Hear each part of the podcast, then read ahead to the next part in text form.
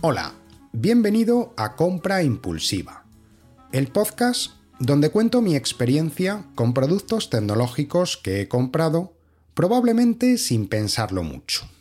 Allá por el año 2015, cuando yo me compré mi primer Apple Watch, el Apple Watch Series 0, el primero que salió al mercado, yo lógicamente estaba muy entusiasmado y con muchas ganas de hacer cuantas más cosas mejor con el Apple Watch me gustaba investigar, me gustaba eh, buscar aplicaciones, diferentes usos que hicieran que yo pudiera sacarle el máximo partido posible a ese dispositivo que me acababa de comprar. Y normalmente por las tardes, ya más tranquilo después del trabajo, miraba vídeos, entraba en algunas webs, eh, precisamente para eso, para buscar recomendaciones, usos, apps, etcétera. Y en una de esas eh, localicé una página que todavía existe, que se llama Parking Door, que eh, en aquel momento estaba en campaña de crowdfunding, estaba en campaña de recogida de fondos, porque estaban terminando de desarrollar un producto que permitiría abrir la puerta del garaje con el Apple Watch. Claro, eh, recordad que es el año 2015, el Apple Watch acababa de salir al mercado en España, y el tema de la domótica no estaba tan desarrollado como hoy, que probablemente pues hay un montón de aplicaciones o incluso con Siri pues se puede llegar a abrir la puerta del garaje y hay multitud de dispositivos para ello.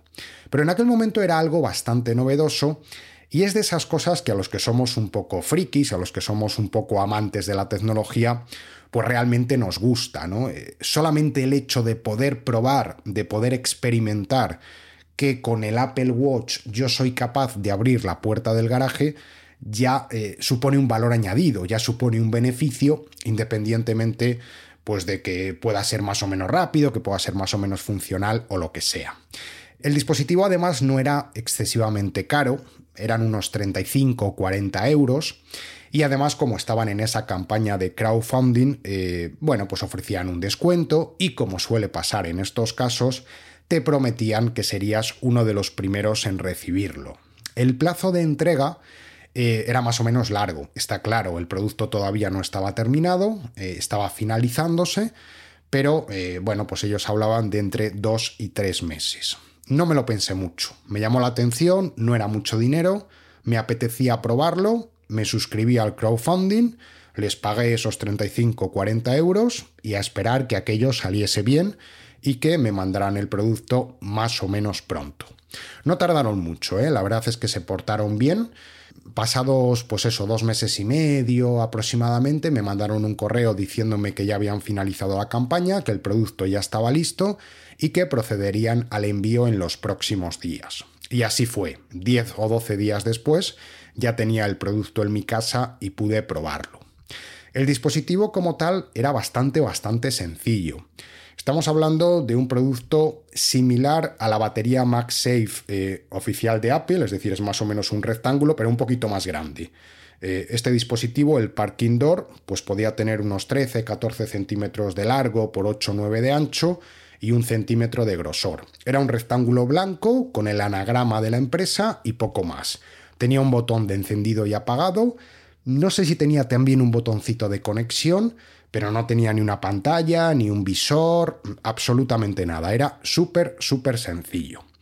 Eh, bien, una vez que tú lo, sacabas del paquete tenías que configurarlo y para eso necesitabas descargarte la aplicación en tu teléfono móvil. Recordad que en aquel momento no había aplicaciones nativas para el Apple Watch, de manera que tú te tenías que descargar la aplicación en el teléfono móvil y luego en el Apple Watch lo que se veía era una réplica o un espejo de la aplicación que tú tenías eh, instalada en, el teléfono móvil. Entonces, para lo que es el proceso de configuración lo tenías que hacer con el teléfono móvil, lógicamente con el dispositivo Parking Door y con eh, un mando del garaje que te funcionase. Entonces con eso se establecía algún tipo de conexión, se tomaba la frecuencia o lo que fuera y de esa manera, una vez finalizada la configuración, tanto con el teléfono móvil como con el Apple Watch, tú podías abrir la puerta del garaje. El proceso de configuración no me funcionó a la primera. Tampoco es que me tirase tres días. ¿eh? Fue una cosa bastante rápida, pero sí que es verdad que tuve que hacer tres o cuatro intentos y finalmente pues me funcionó y listo. Entonces, en aquel momento la verdad es que me hizo bastante ilusión y dije, joder, qué, chulo que estoy abriendo la puerta del garaje con el Apple Watch, ¿no? Yo en aquel momento vivía en casa de mis padres. Ahora mismo vivo en un piso, no tengo un garaje propio, un garaje comunitario, donde esto no tiene ningún sentido, pero en aquel momento sí, en aquel momento en casa de mis padres teníamos un garaje propio y me acuerdo que yo llamé a mis padres, venid, venid y tal. Digo, mira, mira lo que hago. Y les enseñaba que yo podía abrir, abrir y cerrar la puerta del garaje con el, Apple Watch, ¿no? Entonces, eh, es de esos eh, dispositivos simpáticos, de esas cosas que uno prueba, pues por el mero hecho de probarlas y que, bueno, pues te hace ilusión y te gusta, pues, experimentar con ellas, ¿no? Desde el punto de vista funcional, eh, a ver, este dispositivo tiene una ventaja clara y es la hipotética sustitución del mando. Si el mando se le gasta la pila o tú pierdes el mando o necesitas otro mando, eh, porque sois varios en casa y al final los mandos pues cuestan un dinero, pues hipotéticamente con este dispositivo pues tú podías instalar la aplicación en los teléfonos móviles de las personas de la unidad familiar y te ahorrabas pues a lo mejor el comprar 3, 4, 5 mandos distintos, ¿no? Entonces por ahí había una ventaja clara. Y luego además eh, el dispositivo permitía dar autorizaciones temporales a terceras personas para abrir la puerta del garaje. Es decir, eh, es un caso un poco especial, ¿eh? yo creo que esto es, menos frecuente que suceda.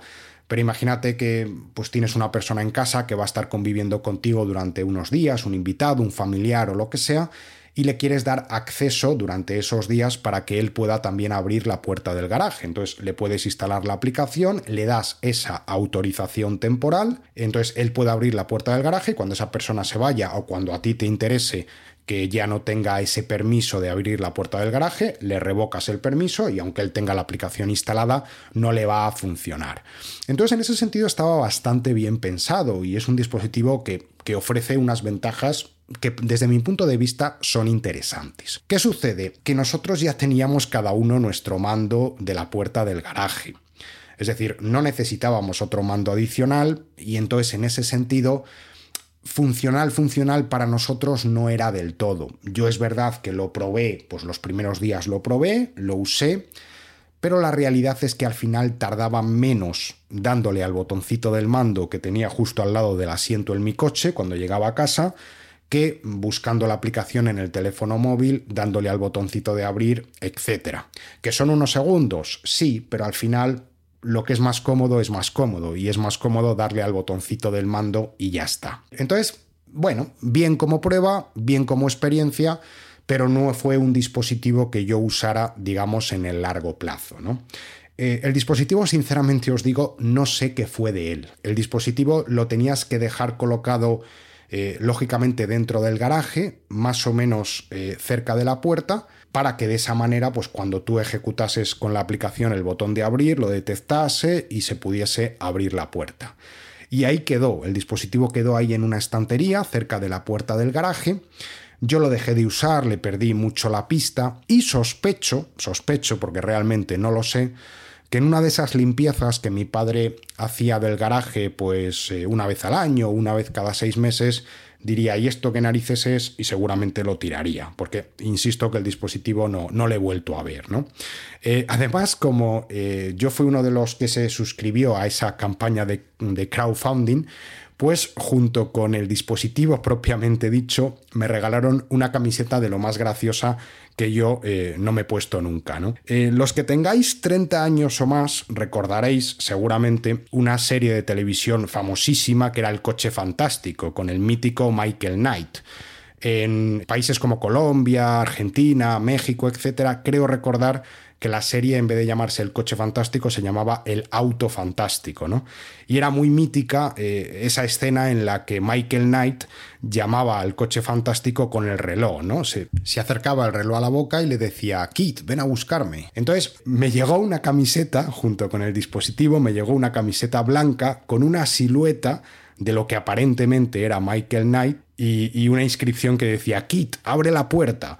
Entonces era, bueno, era muy, muy graciosa, por supuesto que nunca me atrevía a ponérmela, me daba muchísima vergüenza. Y os prometo que si localizo dónde está esa camiseta, os pongo una foto en la página web o donde sea o en las redes sociales para que la podáis ver porque realmente es una camiseta mítica. Ya digo, nunca me la llegué a poner, me dio muchísima vergüenza, pero era súper, súper graciosa esa camiseta. Así que nada, una buena experiencia. Para algún uso concreto, como el, que comento de que se te acaba el mando, las pilas, etcétera, pues puede ser eh, interesante, pero bueno, en mi caso tuvo un, un corto recorrido, pues lo que es básicamente la experiencia, el, poder probar eso y, poquito más. Eh, nada más, esto es lo que tenía para contaros esta semana. Volveremos la semana que viene con una nueva historia y recordad que a través de nuestra página web compraimpulsiva.net podéis dejar vuestros comentarios de eh, experiencias, opiniones, no solamente de este episodio, sino de todos los episodios pasados y que además también podéis encontrarme en Twitter en arroba de González Mor y en Mastodon a través de arroba de González Mor arroba masto.es. Muchas gracias, un saludo, adiós.